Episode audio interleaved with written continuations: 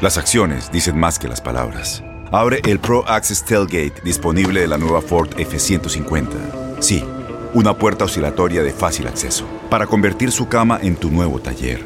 Conecta tus herramientas al Pro Power Onboard disponible. Ya sea que necesites soldar o cortar madera, con la F-150 puedes. Fuerza así de inteligente solo puede ser F-150. Construida con orgullo Ford. Pro Access Tailgate disponible en la primavera de 2024.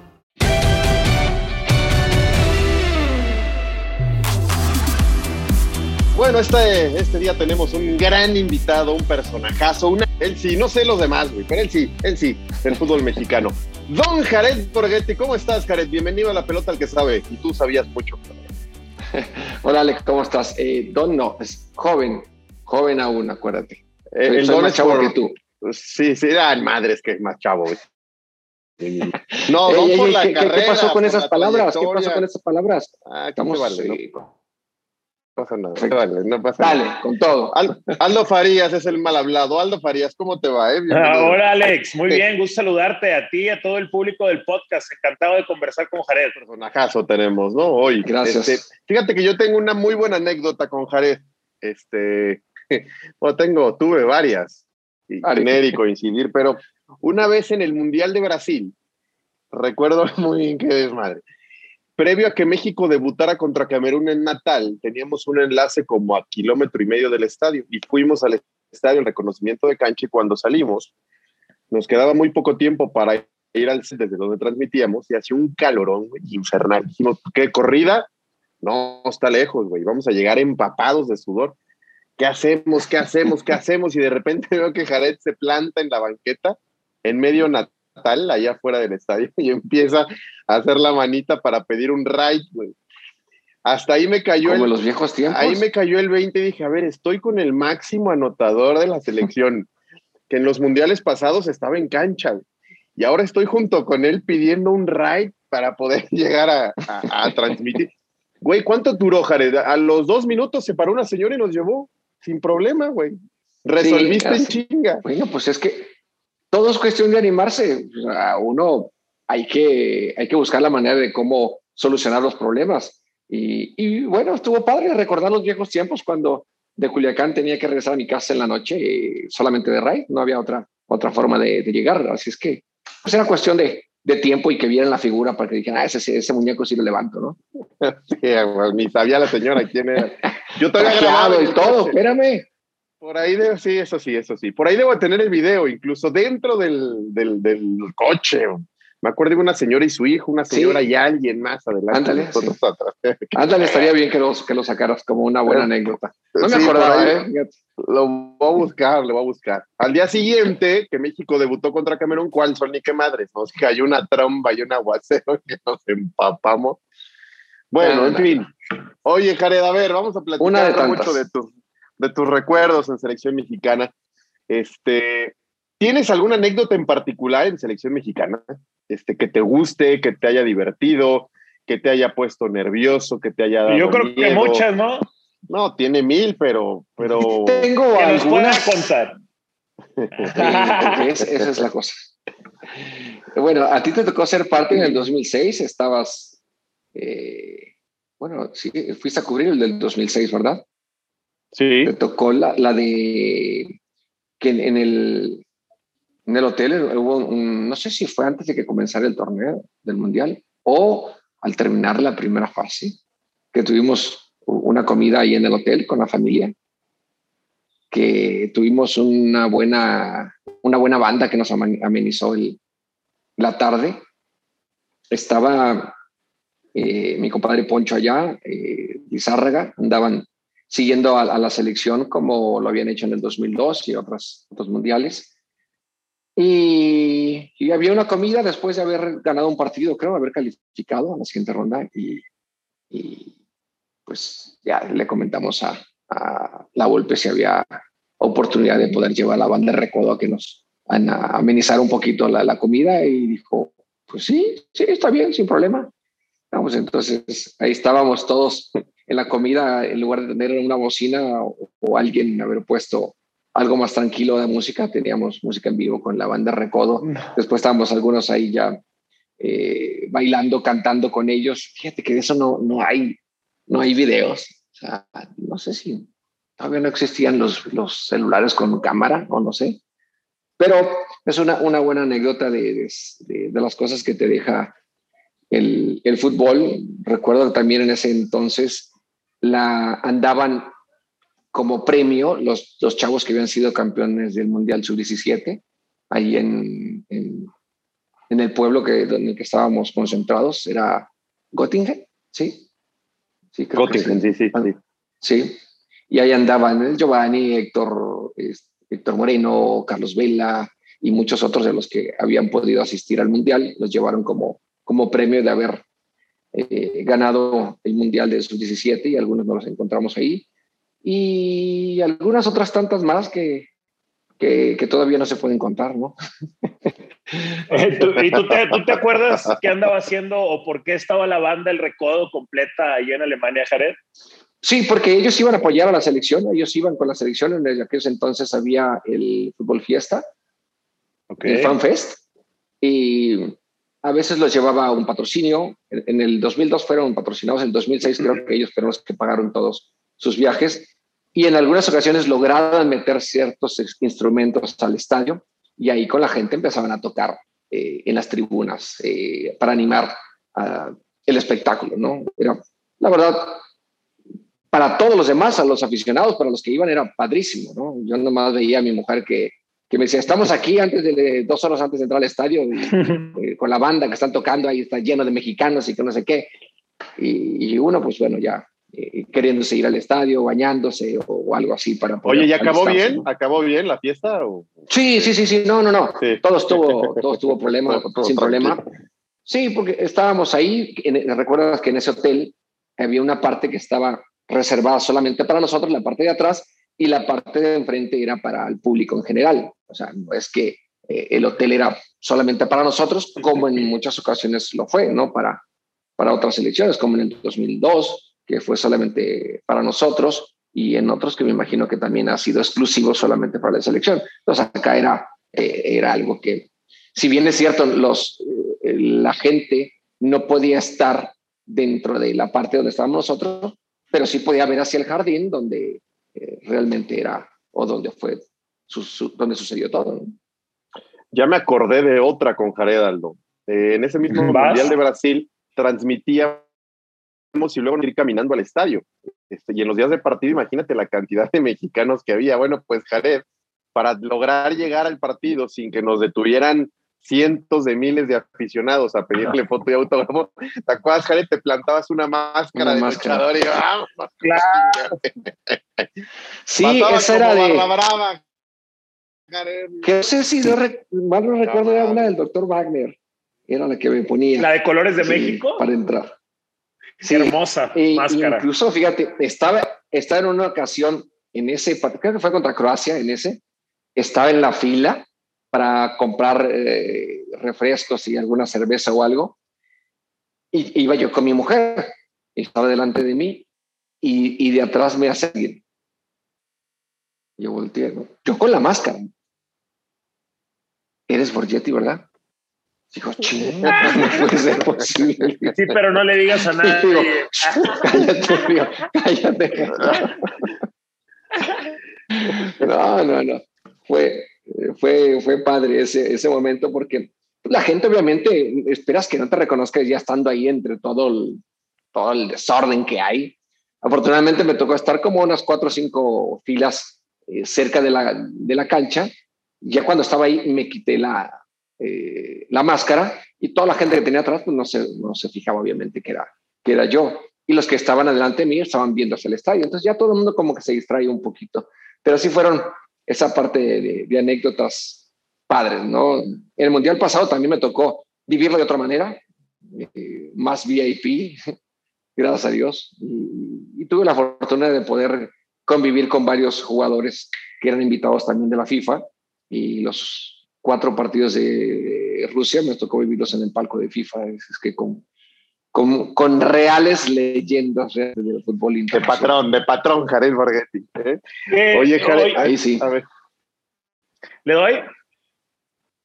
Jared, que, dime algo, ¿qué, ¿qué, tanto margen dirías tú que hay para la convivencia, para, disfrutar, tomarse algo, salir a comer, de Copa del Mundo? O sea, quiero tratar de, de, de entender cuándo, creo que siempre tiendo yo hacia el equilibrio, creo que es lo mejor. ¿Cuándo sí se puede? ¿Cuándo no se puede? ¿Debe intentar? ¿Se debe de pedir permiso o se debe de pedir perdón? ¿Cómo, después de tantas concentraciones, cómo crees que se debe de manejar eso?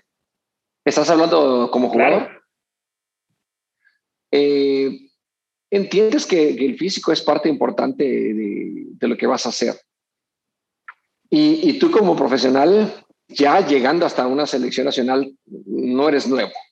Eres alguien que ha tenido un proceso para poder llegar a jugar en primera división y después ganarte la oportunidad de estar en una selección y posteriormente ser convocado para, una, para un mundial.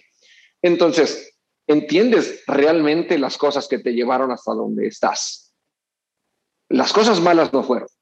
El dar mal a los partidos, obviamente que no, porque no vas a rendir del todo bien. Eh, entonces, creo que todo jugador sabe qué le hace bien y qué le hace mal al momento de, de, saber en cuánto tienes un partido, en cuánto tiempo tienes un partido. Entonces eso es lógico, es lógico, Aldo. No, te vas a poner ni a desvelarte, ni, ni irte de fiesta, no, no te vas a ir de fiesta, obviamente, porque no puedes, ¿no? O ponerte a tomar un día antes, porque, porque vas a ir en contra de ti mismo, más allá de que vayas en contra de, de los demás, estás yendo en contra de ti mismo, de lo que tú buscaste, de lo que tú soñaste y de que obviamente esperas que sea un gran mundial para después poder eh, tener un gran recuerdo para ti y para toda la gente que, te quiere y que espera de ti eh, siempre lo mejor. Así es que eh, esas cosas de que dicen, ¿por qué hizo una fiesta cuando estamos a un mes del mundial? ¿No? Recordaremos la última que, pasó, ¿no? En, antes de ir a Rusia, el problema que hubo. Cuando la selección todavía estaba aquí y faltaban tres semanas, mundial, algo así. Entonces, no te va a afectar en nada. Y mira, no, no es que lo esté justificando. Pero ahí es cuando, dices, ahí es cuando. Eh, eh, no, no es que sea cuando son los tiempos, ¿no? Decir, ok, eh, hay, una, hay una preparación, ¿no? Para eh, que lleva un cuerpo técnico y que lleva, sobre todo en este caso, la parte física, el preparador físico, es decir, estos días son de trabajo fuerte, estos días el trabajo relajado. Estamos a tantos días de que inicie el torneo. Antes de eso, pues vamos a llevar bien las cargas eh, físicas. Entonces ellos dicen y decían, ¿sabes qué? Ahorita puedo ahorita quieres tener algo, quieres, tener un convivio, hoy se puede, ¿no? ¿Por qué? Porque tenemos distancia, tenemos tiempo para recuperarnos, si algo puede suceder en cuanto a lesiones también, tienes dos semanas, tres semanas para poder rescatar algo y, no, y no tener ningún problema. Somos humanos al final del día, ¿eh? Y tenemos derechos, tenemos eh, necesidades, tenemos eh, gustos para poder sentirte bien. Entonces, ¿por qué quitarle la alegría? ¿Por qué quitarle esa sensación de que el jugador disfrute y haga de una mejor manera lo que le gusta? ¿Por qué prohibirle tanto las cosas? Cuando entendemos que es en muchas ocasiones simplemente por el qué van a pensar, qué van a decir, porque la gente cree que solamente tenemos que estar para entrenar comer y descansar. Pues, entonces, yo creo que eh, en el momento que les, que no, que no que entrenaran, ¿eh? simplemente que fueran parte de una concentración, realmente dirían, no, eh, creo que estaba equivocado en, mi forma de pensar. Y mira que a muchos que les ha tocado ser reporteros de, de, la selección y seguir a la selección, bueno, se han dado cuenta de las de, lo complicado que es, ¿no? Por no decir una mala palabra, ¿no? Es una, es una chinga, sí, correcto. Y para todos, ¿eh? Para todos. Para los de este lado y para los de aquel lado. Y es incluso hoy que estoy de este lado, incluso hoy que estoy de este lado, puedo decir, sí, que también es una muy buena chinga para los reporteros, porque eh, la selección, dentro de todo, te prohíbe tantas cosas. Y, pues bueno, tienes que andar de un lado para otro a ver qué, qué sacas, ¿no? La banqueada está buena. La, banqueteada, claro. Nos una horas. en el Mundial pasado. Las acciones dicen más que las palabras. Abre el Pro Access Tailgate disponible de la nueva Ford F-150. Sí, una puerta oscilatoria de fácil acceso para convertir su cama en tu nuevo taller. Conecta tus herramientas al Pro Power Onboard disponible. Ya sea que necesites soldar o cortar madera, con la F-150 puedes. Fuerza así de inteligente solo puede ser F-150. Construida con orgullo Ford. Pro Access Tailgate disponible en la primavera de 2024. Sí, yo creo que los, los, a los, una cosa que por ahí podemos tener en común es que a los tres nos ha tocado cubrir estos eventos sin derechos de transmisión. Y es muy diferente cubrirlos con derechos que sin derecho, ¿no? Hay, que entrarle a la, hay, que entrarle, hay que entrarle a la guerrilla, ¿no? Hay que agarrar el arma y a la batalla. Sí, por eso ya, Alex, ahorita ya lo veo con más cabello y todo. Anteriormente sí, estaba, pero que se arrancaba los pelos. Rejuvenecí, ya no tengo que pelear. Bueno, sigue siendo, siempre cubrir un evento así es brutal. Los jugadores muy, muy, muy demandantes. Muy cabrones, somos unos hijos de la chingada, la neta. Cuando estás ahí. Pero te diste cuenta, Jared, en tu carrera, te diste cuenta ya retirado y que te dedicas ahora a esto, estás de este lado. Me di cuenta en mi carrera. Eh, Porque los que aceptaban, ¿eh? Muchas veces yo fui tal y en tu época clímax o incluso ya en la parte, este, la de bajada y, bien, no, contigo no tuve, porque estás aquí, pero no tuve mayor problema, lo entendías bien, creo. Sí, digo, tampoco estaba exento, ¿no? De, decir en algunas ocasiones, ¿sabes qué? Hoy no. Porque después, por ser así, te van agarrando uno, te agarra otro y te agarra otro y te agarra otro y te agarra otro y dices, bueno, ya, dame chance de descansar, ¿no? Y, y entiendes a veces decir, bueno, ¿qué le cuesta decir algo? o pararte a decir algo. ¿no? Eh, recuerdo que cuando, cuando estaba en Bolton, porque casi no jugué, entonces por eso digo, los, los equipos que casi no jugué cuando estaba, me tocaba mucho ver la parte de Hidetoshi Nakata, era obviamente una figura para Japón importantísima y, y, los japoneses lo seguían a todos lados, a todos los partidos. Y era un güey que eh, se sentaba en el camión, teléfono y estaba en el teléfono y en, en, la ventana tenía abajo a todos los japoneses tomándoles fotos y todo, y el güey no era capaz ni tan siquiera voltear. Y yo siempre me sentaba atrás de él y me llevaba bien con él. Y le decía, hey, güey, voltea, cabrón, le digo, ¿te está dando al lado? Ah, sí. Hola, y ya se imagina todo. Cinco segundos, bueno, chao, bye. Era todo, digo, bueno, ¿qué le costaba hacer eso, güey? ¿no? Entonces, eh, entras a esa parte de decir, soy el chingón y, me vale madre lo que piense, ¿no? Pero, pues bueno, ya después te vas dando cuenta que tienes que, que hay vida después del fútbol profesional, que, que las cosas van a cambiar totalmente y de cierta manera tienes que buscar, pues, estar dentro de esto.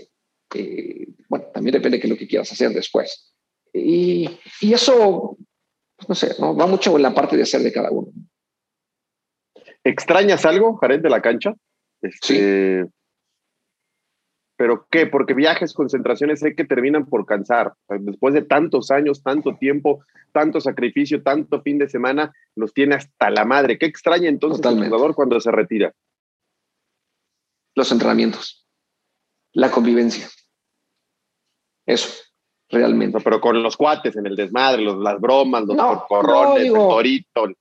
Ajá, ese tipo de convivencia y obviamente el ir a entrenar, ¿no? el, disfrutar eh, esa parte de, de, prepararte para un, para un partido. Porque el llegar, eh, ¿sabes qué también es padre? Eh, el llegar al estadio. Llegar al estadio, ver toda la gente, cómo se prepara, cómo están afuera del estadio, cuando tú vas en el camión, cómo están emocionados y todo ese tipo de cosas. La verdad, sí, sí se extraña, lo extraño. Jugar al fútbol, mm, sigo jugando fútbol. Obviamente en otro nivel, no soy profesional, pero sigo haciendo lo que me ha gustado toda la vida, jugar fútbol. Eh, jugarlo profesionalmente, pues sé que ya no puedo, sé que es complicado, y, yo digo una cosa, ¿no? A lo mejor puedo estar equivocado o puede ser simplemente forma de pensar o de creer, pero termina extrañando quien al final no supo aprovechar lo que tenía o se distrajo con otras cosas. Y mira que eh, dentro de mis posibilidades, puedo decir que en el fútbol profesional hice lo que quise, conseguí lo que pude haber conseguido dentro de mis posibilidades y mi lugar en el que estaba. Obviamente, eh, entendía que ser campeón del mundo iba a ser algo muy complicado, difícil, porque no teníamos ni a lo mejor la mejor selección, pero teníamos una selección por competir y competimos. Y les competimos a grandes selecciones. Y en algunas ocasiones hasta les ganamos. Fui a una Copa América, fui a una Copa Confederaciones, fui a Copa Oro, estuve en eliminatorias. Eh, obviamente fui seleccionado, fui campeón, fui campeón goleador, anoté goles en mundiales, anoté goles en Copa Confederaciones, anoté goles en, en Copas Américas, anoté goles en Copa Libertadores. No, te faltó algo, no te faltó algo. Sí, meter el gol con Chivas, pero bueno, eso es, otra cosa. no pasa nada, no pasa nada, Pero no, no pasa nada, porque también de eso aprendes, porque también de eso es parte de lo que te toca vivir, no todo, no todo siempre es color de rosa. Y puedo decir que con todo eso, pues obviamente si no le disfruté, Aldo, Alex, entonces, ¿qué chingados hice?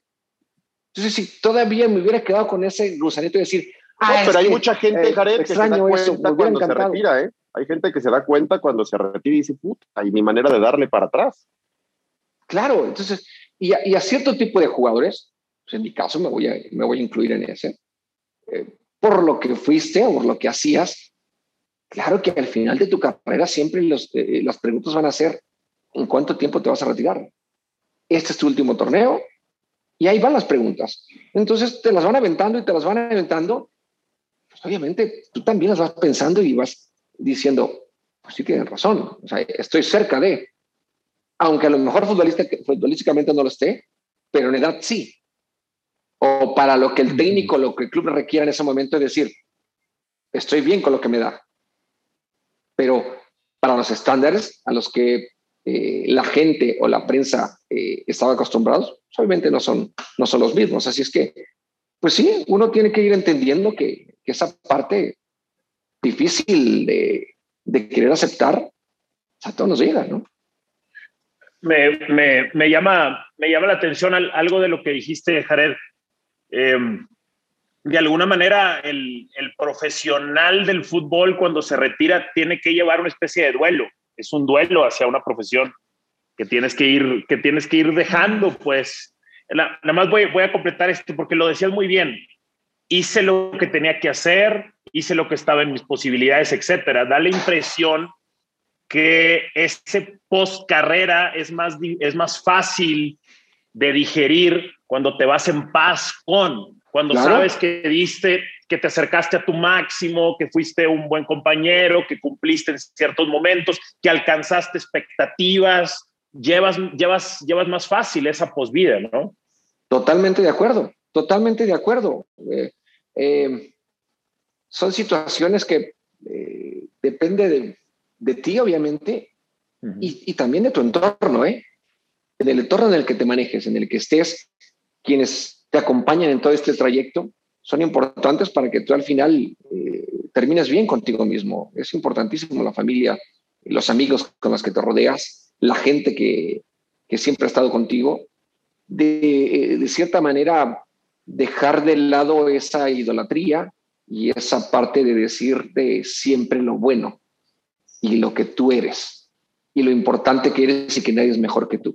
No, no, no va, no va. Esto es de realidad y la realidad es el presente y el presente te va ubicando y te va diciendo, güey, aguas, ¿eh?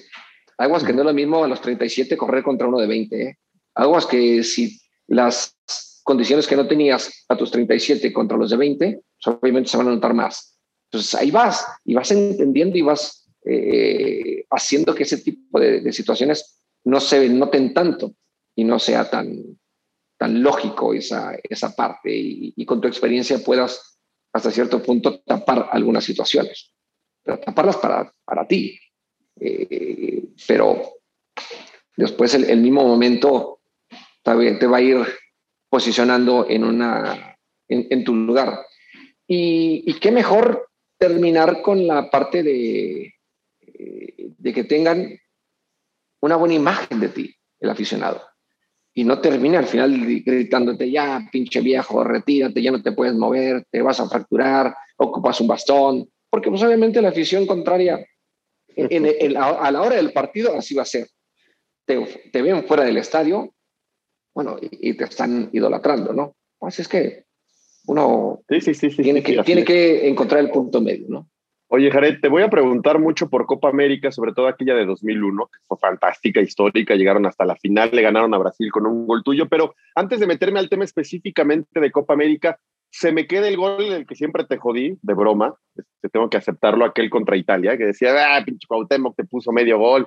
Este, la verdad es que tú le arreglaste el pase.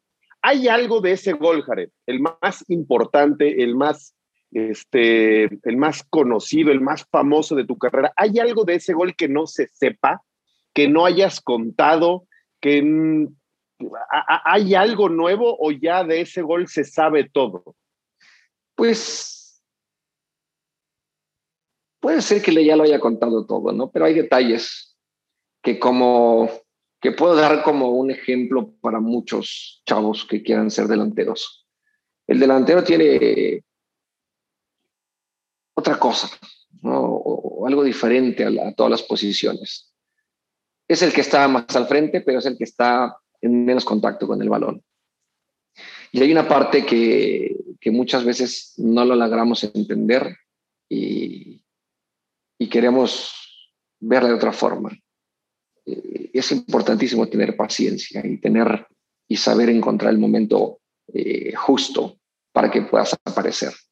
En esa jugada hay más de 30 toques que, va, que sale desde atrás, una jugada que robamos y empezamos a tocar el balón, va de un lado, eh, vuelve a regresar a media cancha y va para otro lado.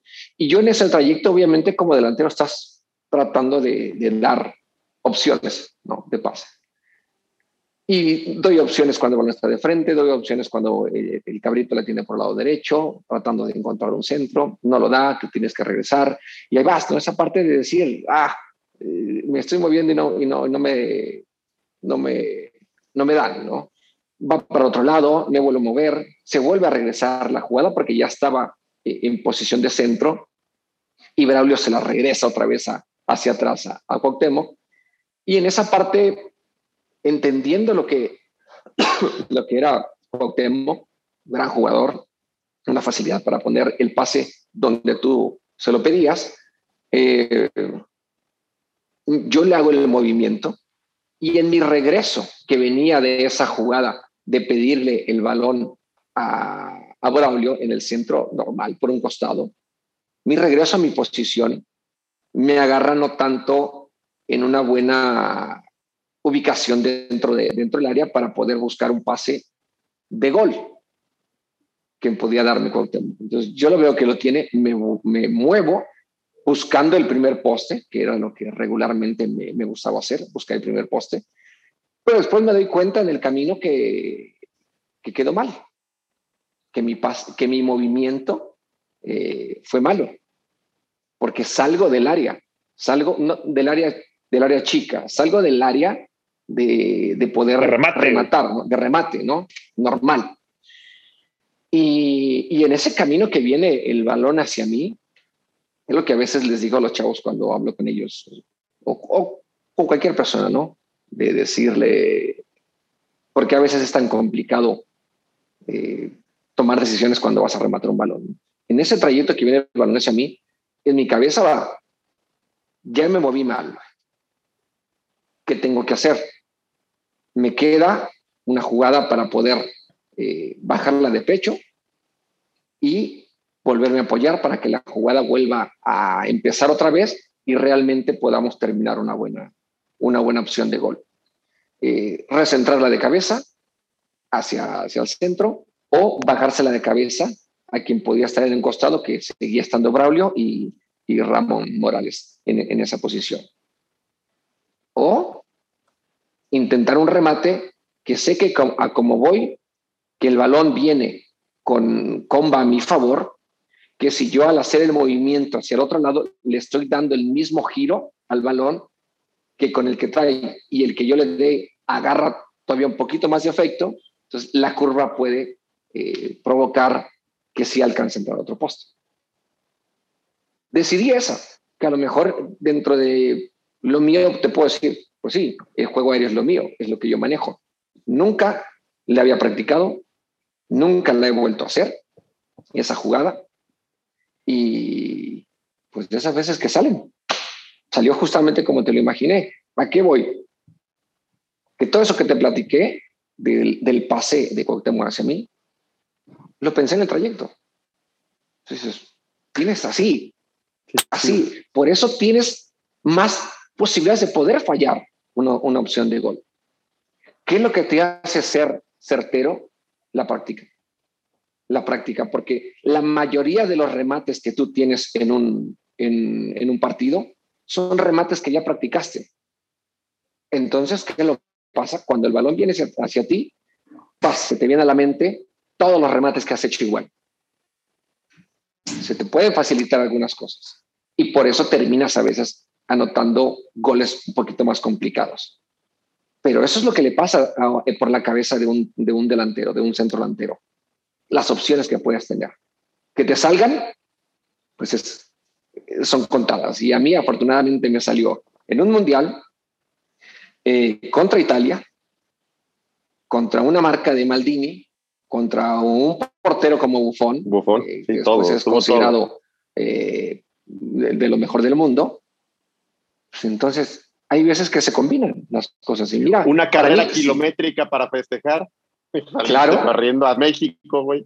Sí, sí, salgo corriendo, gritando, aunque ya había anotado un gol eh, contra Ecuador, eh, pues obviamente no es lo mismo anotar solo Italia, ¿no? Más allá de cómo había sido el gol, mm, no, para mí no era tanto eso, era, le anoté gol a Italia. Eso era lo, más chingón de todo. Después ya me pongo a ver el, contexto de todo, las celebraciones, eh, videos en, el estadio, la gente. Hoy en día lo sigue recordando, digo, pues, ahí magnificas todavía mucho más lo que fue. Oye, Jared, cada torneo con selección mexicana, me imagino, tiene su sabor y es diferente y es especial. De aquella Copa América de 2001, bueno, no fue la única que jugaste. ¿Qué hace tan especial a una Copa América? ¿Qué la hace distinta al resto? Y sobre todo aquella en donde les fue muy bien, le ganaron a Brasil, llegaron hasta la final, era muy buen equipo. Previo al 2002, esa gran generación. ¿Qué hace tan especial a una Copa América? El, vivirla en, Sudamérica eh, es otro, otro estilo. Eh, esa parte que vemos de, mucho eh, fanatismo sobre sus elecciones, sus equipos, y de que llegamos sin ser tan obligados a, tener que llegar a las últimas instancias y jugamos y se juega a lo que tienes que jugar, ¿no? Eh, porque tenemos buenos, buenos jugadores, porque se arman buenas selecciones en México, porque hay buen fútbol en México, porque tenemos una buena liga y, se tiene la capacidad para poder competir. Eh, entonces, creo que eh, entiende el futbolista mexicano que es el momento de, salir y disfrutar bien eh, de, lo que, de lo que vas a vivir.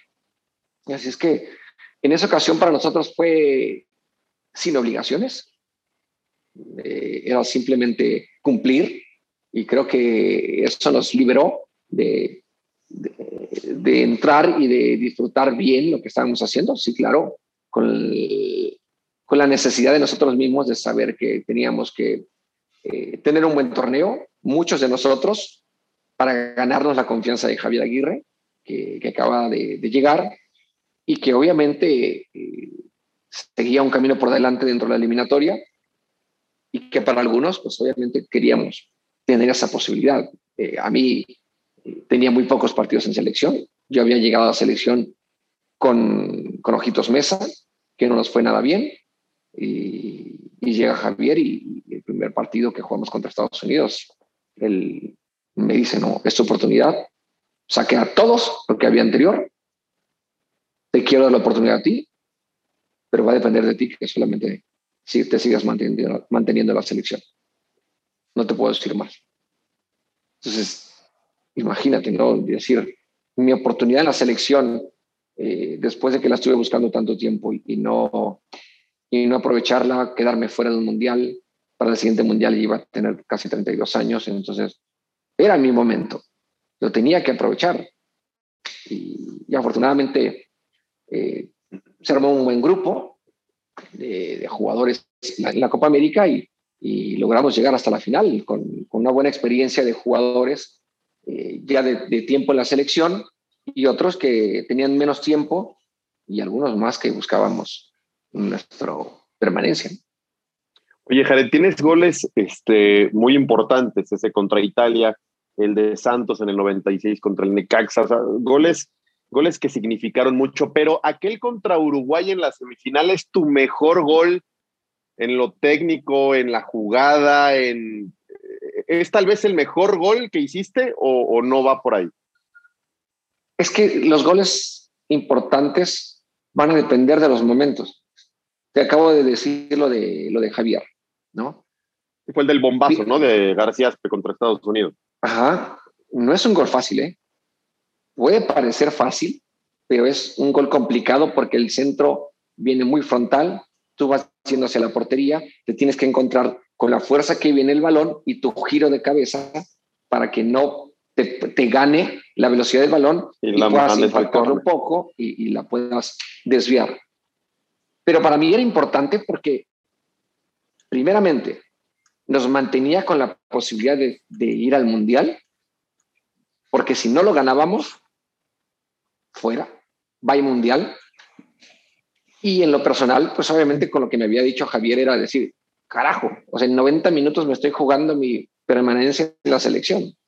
Entonces, para mí, en lo personal, ese es un gol que me, que me encanta y que me dice, güey, fue de huevos.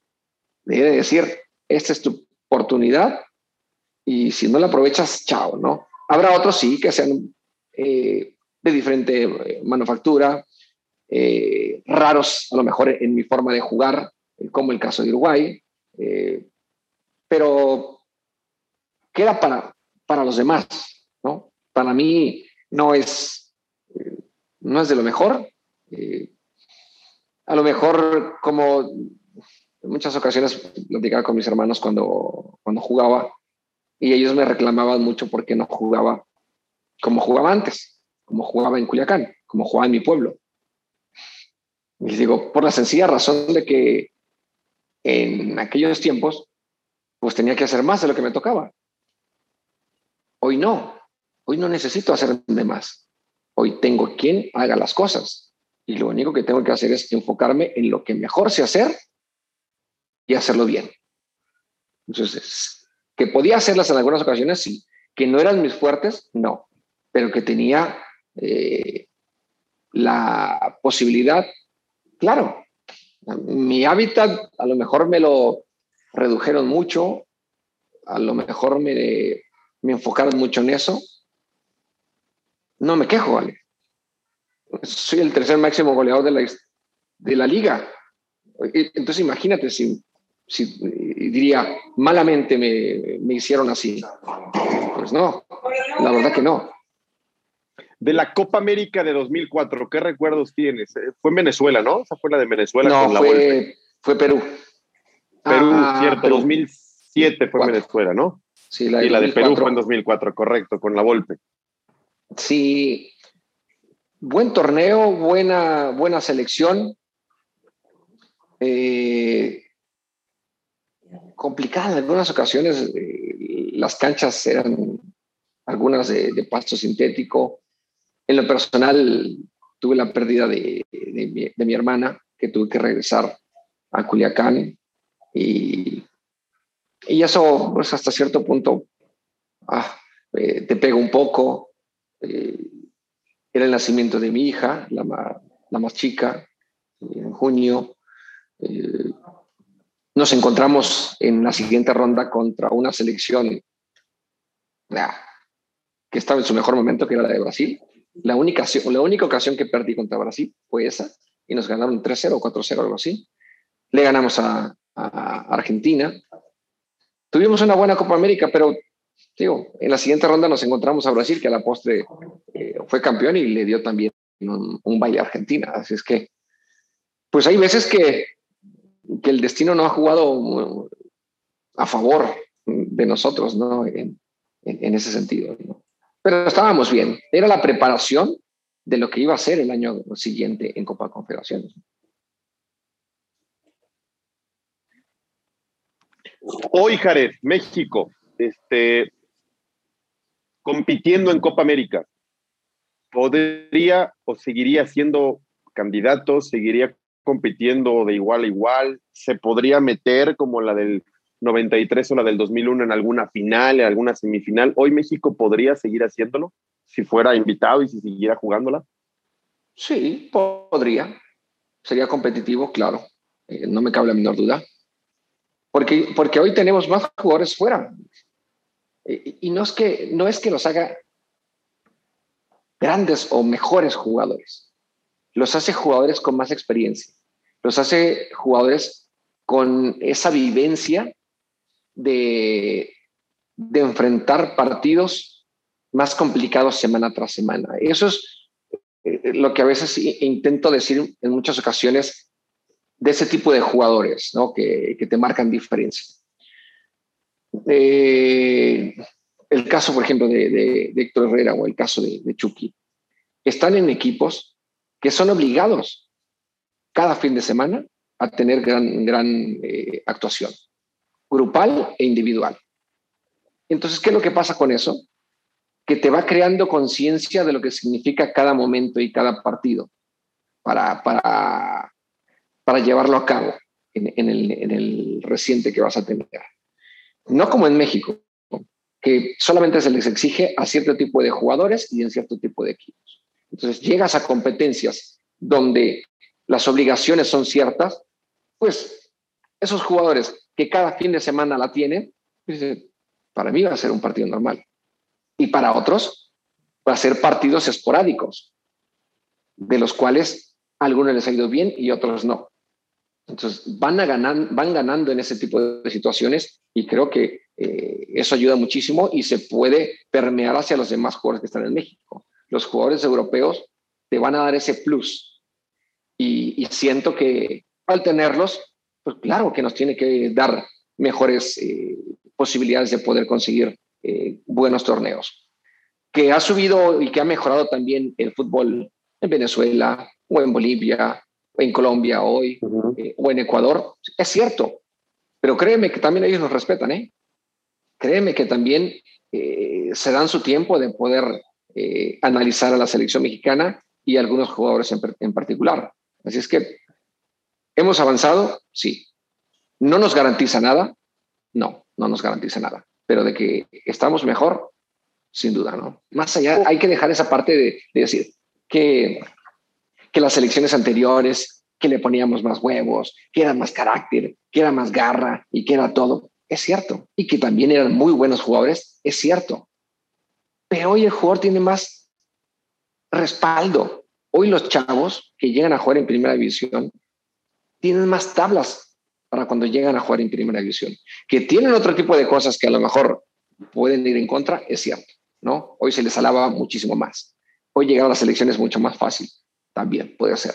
Pero bueno, hoy creo que vemos a jugadores, para mí, más preparados futbolísticamente, eh, con una parte mental eh, mejor y, entendiendo más eh, el fútbol de, lo que es dentro de la cancha. Jared, ¿qué, ¿qué, piensas tú que debe de hacer el fútbol mexicano con la situación de CONCACAF y CONMEBOL? Estamos en la CONCACAF, ¿verdad? Correcto. Es la que nos toca. ¿Crees que se debe de pelear por regresar? O... Sí, sí se puede. Sí, sí, sí, pero no dejar a un lado que tienes tu confederación. Estamos en CONCACAF. Nos guste o no nos guste. Al menos que la dejemos. Como fue el caso de, Grecia, creo, ¿no? Que estaba también en... Australia. Australia, Australia estaba en Ajá, y dijo, yo prefiero, prefiero irme a la europea que a lo mejor no me, va a ir, bien en un momento, pero me va a ayudar a crecer. ¿no? Y ahí está, son decisiones que se toman. Eh, México, estoy seguro que si estuviera en, la Conmebol, sufriría, le iría bien también, tendría buenos partidos y, creceríamos. No, no me cabe la menor duda. Pero la prioridad es con CACAF. ¿Qué, ¿Qué pasaría si México eh, siguiera yendo a una Copa América? No tenemos dos selecciones para competir. La obligación es con CACAF y obviamente la CONCACAF va a decir primero lo primero y somos nosotros. Y en la otra, si en algún momento dado puedes asistir sin que interfiera con lo que tenemos con nosotros, adelante. Pero aquí la cosa está en cuántos partidos más le vas a echar a los jugadores. Porque si quieres llegar a la Copa América y competir para ganarla, pues tienes que llevar a tu mejor selección. Sí, y, van dos, 2011, si no estoy mal, y 2015, que México no llevó su mejor selección, y bueno, los resultados estuvieron claritos, y, a la vista de todos. Oye, Jared, y, y el tema de Copa Oro, ¿qué la hace especial? Porque para muchos y a la fecha dicen, ah, Copa Oro, pero te tocó también con la Volpe ganarle a Brasil una final de esos buenos resultados que te tocó contra Brasil. Te tocó la del 2007 con Hugo también ser campeón.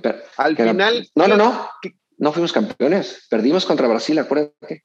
O contra, contra Estados Unidos en Chicago. La perdimos en, la del 7. Ah, claro, la del 7 la pierden. A lo que voy es, ¿qué diferencia encuentras en un torneo en donde México sí está obligado y que tiene muy poquito que ganar y muchísimo que perder si no es campeón? Eh, así es. Y seguirá.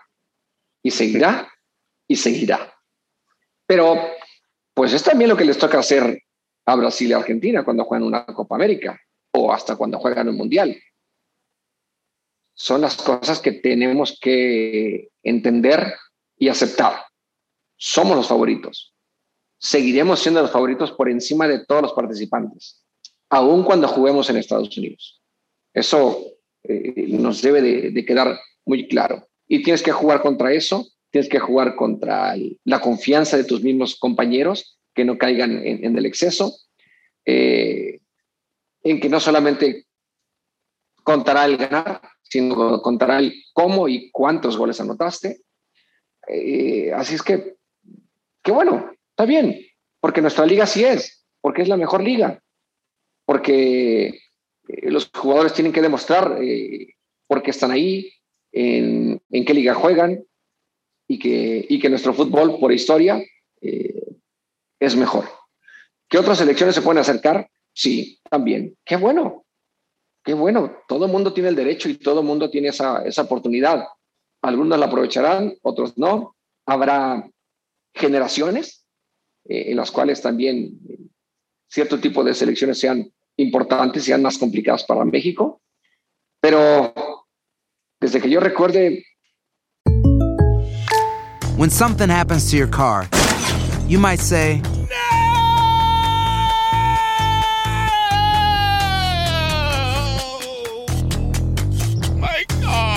But what you really need to say is something that can actually help. Like a good neighbor, State Farm is there. And just like that, State Farm is there to help you file your claim right on the State Farm mobile app. So just remember, like a good neighbor, State Farm is there. State Farm, Bloomington, Illinois.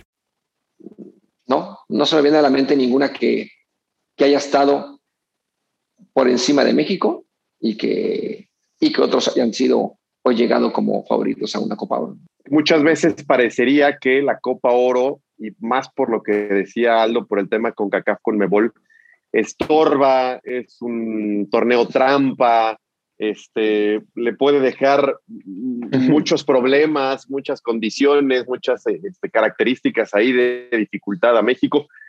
Poco que ganar, mucho que perder. Sí, bueno, pero, pero ¿para quién? ¿Para quién? Para la, para, la, para la opinión pública, ¿no? La perspectiva de la opinión pública. En la perspectiva de la opinión pública, ganar es como obligación, pero si no la ganas es un rotundo fracaso, ¿no? Pues sí, pero el ganarla no nos ha dado poco de ganar, ¿eh? Nos ha tocado ir a Copa Confederaciones. Correcto, correcto. Correcto, no, creo que... Si dejamos en el contexto de que eres campeón de Copa Oro nada más, pues no, pero a lo mejor entendiendo que ese te va a dar otros, otros beneficios, Pues entonces. Sí, es más por el premio y los beneficios, ¿no? Pero como que se forja más la opinión por el, pues el grado de dificultad de cada torneo, aunque cada uno entrega sus diferentes pruebas.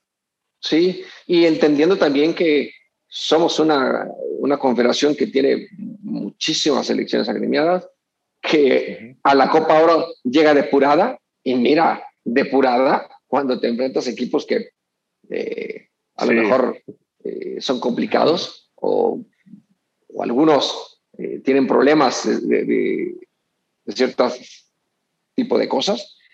Pero también ya hay selecciones que dentro de sus filas tienen a jugadores jugando en Europa, ¿no? Sobre todo las, eh, las, las, de las Islas Caribe, donde por sus, eh, ¿cómo se llama? Relación con los países europeos, pues terminan llegando con, con buenos jugadores. Entonces, Ahí va, ¿eh? Poco a poco. Ahí va, ahí va, sí, sí. Lo de Jamaica, a mejores Jamaicas, a mejores Trinidad y Tobago, eh, no sé, San Vincent, no sé, otros más, que no sé cuántos haya, que son cualquier cantidad, que, que tienen ya jugadores, en, sobre todo en, jugando en Inglaterra. ¿no? En el tema no la Premier, el, pero pues, sí. En el tema de esta supremacía de CONCACAF, que creo que los tres coincidimos, ha tenido México o tiene México, ¿Qué tanto crees que nos debe de preocupar ocupar todos estos jóvenes que Estados Unidos ya tiene en Estados Unidos? O sea, sí, sí ves como que nos están comiendo pasos hacia futuro por eso. Que lo están haciendo bien, sí, es la realidad. O sea, no, no, no hay que negarlo. Que la federación está pensando en un futuro, claro, eso no nos cabe la menor duda. No con, yo no conozco a profundidad el tema, pero por lo que se lee y se escucha y, puedes saber, pues te das cuenta que la mayoría de esos jugadores no se fueron por sus condiciones. O sea, no, los clubes no dijeron, ah, quiero a Pulisic o quiero a Rey. La misma federación es quien tiene la relación con los clubes y les dice, ahí va, te voy a mandar a otro jugador, no te preocupes por él, quiero que entren allá, quiero que, que se prepare no te preocupes por nada, yo me hago cargo de todo. Bueno, y tienen condiciones, tienen cualidades, claro.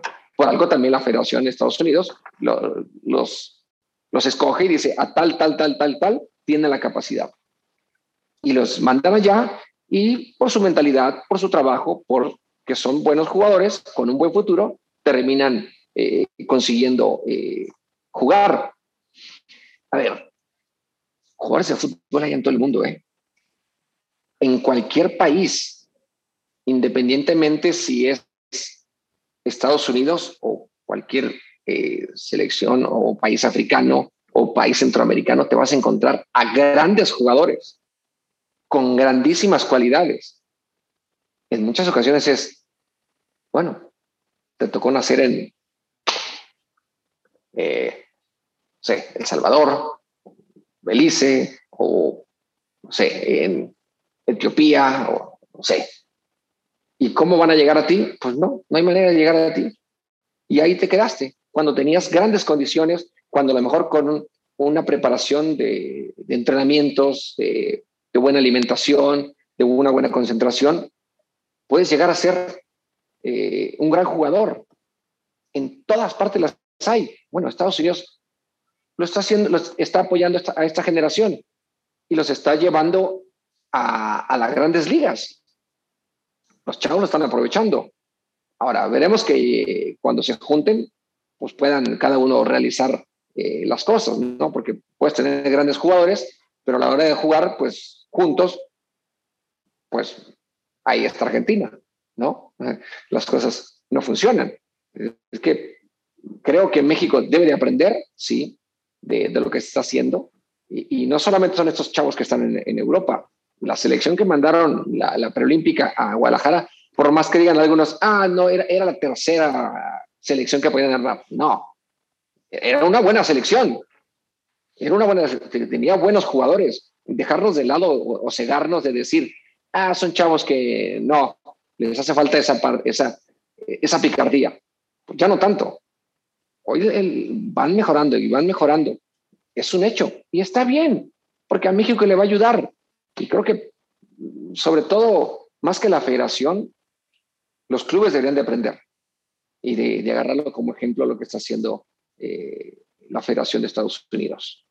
Tener convenios con los clubes y mandar a tus jugadores y ya después si logra salir adelante, pues bueno, hablaremos de, algún precio, pero los queremos vender como si fuéramos, eh, no sé, eh, el mejor jugador que puede haber existido en México, ¿no? Más de 10 millones de dólares cuando dices, bueno, por Dios.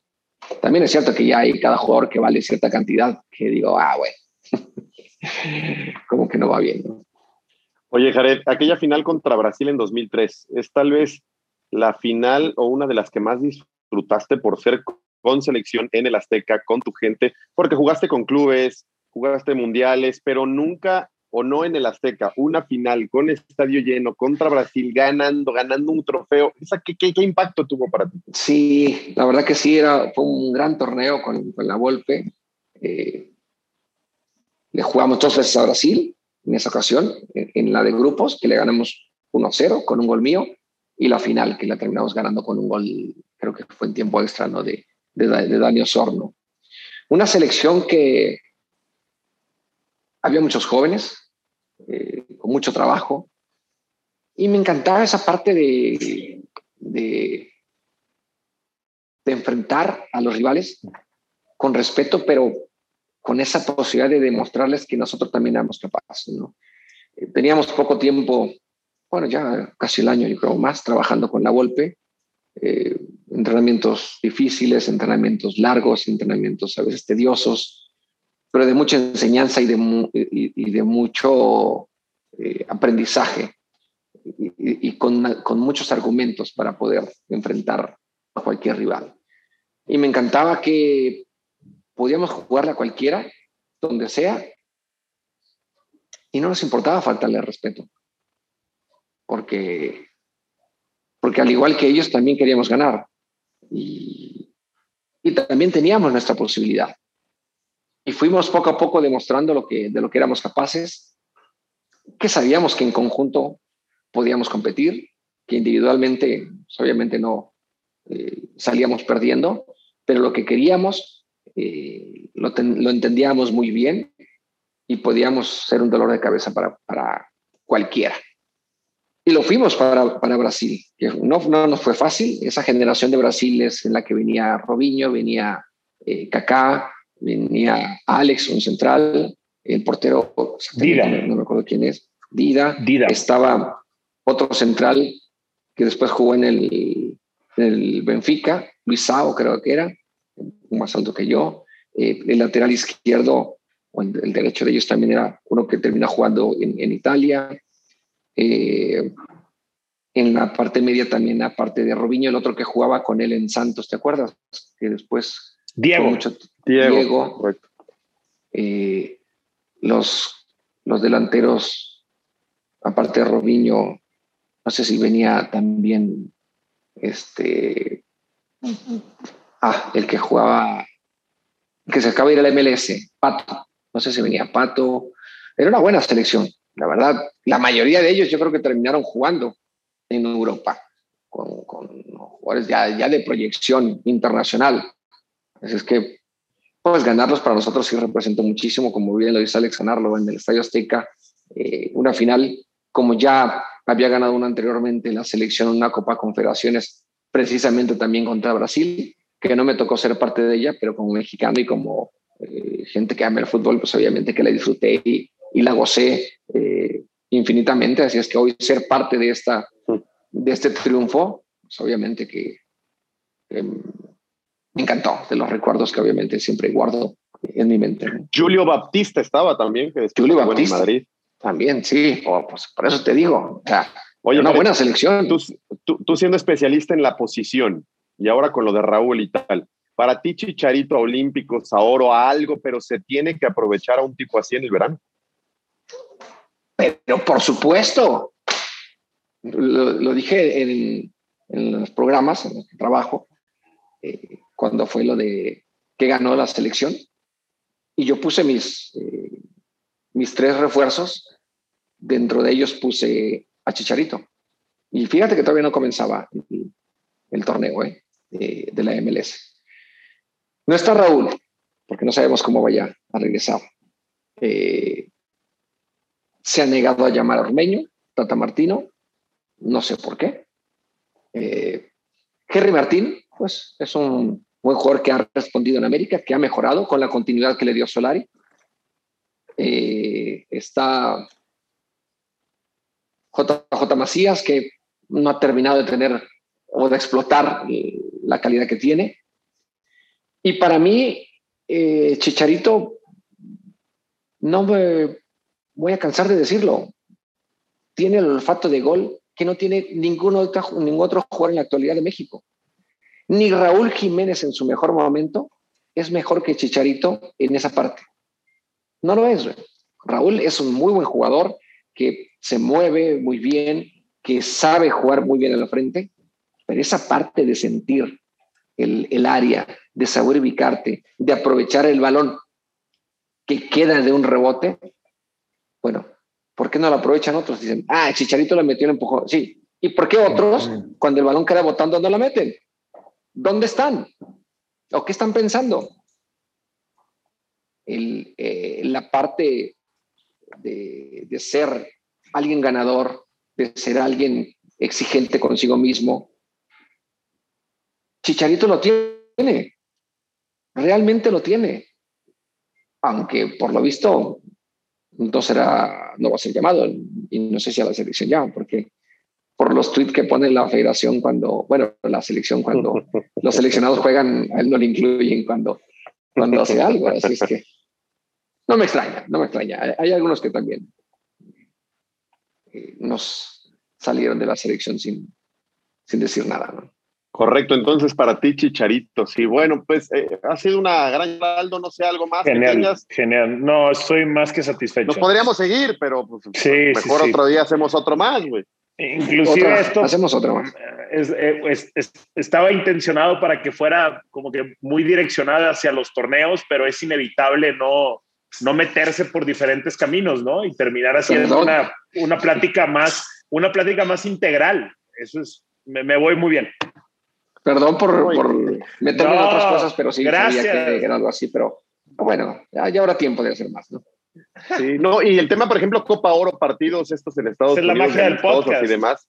Sí, correcto. Pero a Karen le tocaron, le tocaron como jugador, ahora como analista, como invitado, como patrocinador, como te han tocado todos los partidos en Todas. Estados Unidos. Todas. Sí. Y algo sacas de todos ellos. Totalmente. Y además llevarle a la selección a la gente, tú has visto cómo se pone la gente y lo que significan para ellos cuando la selección está jugando ahí. Sí, es correcto, es correcto, la verdad, es impresionante.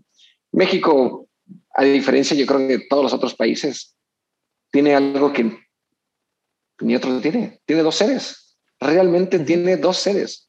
Me puede decir, sí, Estados, eh, perdón, eh, Brasil y Argentina juegan en Europa y juegan en Estados Unidos y, y va gente a verlos. Sí, va gente a verlos porque obviamente los conoce y algunos irán con sus playeras eh, apoyando a la selección Villamelón. pero no, pero no son argentinos ni brasileños. Y a México, y, a- y apoyar a México en Estados Unidos, pues se puede llenar el, el- el estadio de Dallas, cabrón, con puros mexicanos. Y el de Dallas, y el de Chicago, y el de Atlanta, y el Coliseo, y el Rose Bowl, y el que pongan. México tiene dos sedes. Es la realidad. Ninguna otra selección lo tiene. Ninguna. Bueno, qué bueno. Nos da- a mí me da gusto, la verdad. Y, nos, pu- y, y porque hay mucha gente que se queja, ¿no? Pero eh, les encanta simplemente hablar de, de dientes para afuera. Cuando estás adentro, sabes que, que es lo mejor.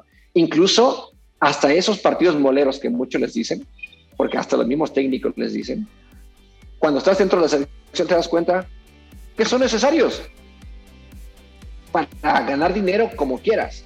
Pero también ese tipo de partidos otras selecciones no los tienen. Y para un técnico de una selección que tiene poco tiempo con ellos, pues es el momento de ver otras opciones y decir, ya tengo a mis 13 jugadores, necesito los restantes. Bueno, tengo este 3, 4, 5 partidos en los cuales los voy a poner y voy a ir identificando. Dime qué otra selección lo tiene. Y todavía te atreves a decirle que son partidos moleros. Bueno, ponte a dirigir a la selección, ponte a dirigir a la selección y vas a ver entonces lo importante que son esos partidos para ti como seleccionador, el poder observar a los jugadores. Y los vas a estar pidiendo. Pues felicidades, Jared, y, sobre todo felicidades porque de nuestros invitados a la pelota, el que sabe, se nota a qué te dedicas, porque iluminado, con un buen back, se nota, se nota a qué te dedicas, Jared. ¿eh? Hay que venderse bien, acuérdate, hay que venderse bien. si trabajaras en otra cosa, estarías con una pared blanca atrás. Pero bueno, sé, que... Es parte de, es parte de. Bueno. un fuerte abrazo, Jared. ¿eh? Cuídense mucho. Un fuerte abrazo. Gracias, Jared. ahí te, te seguimos, te seguimos la pista. Gracias, gracias. Chao, chao. Vámonos, Aldo. Vámonos, Aldo. Gracias vámonos. Este gracias a todos. No se olviden de compartirlo el podcast y nos escuchamos en la próxima. Venga, hasta luego. Nos escuchamos la próxima semana.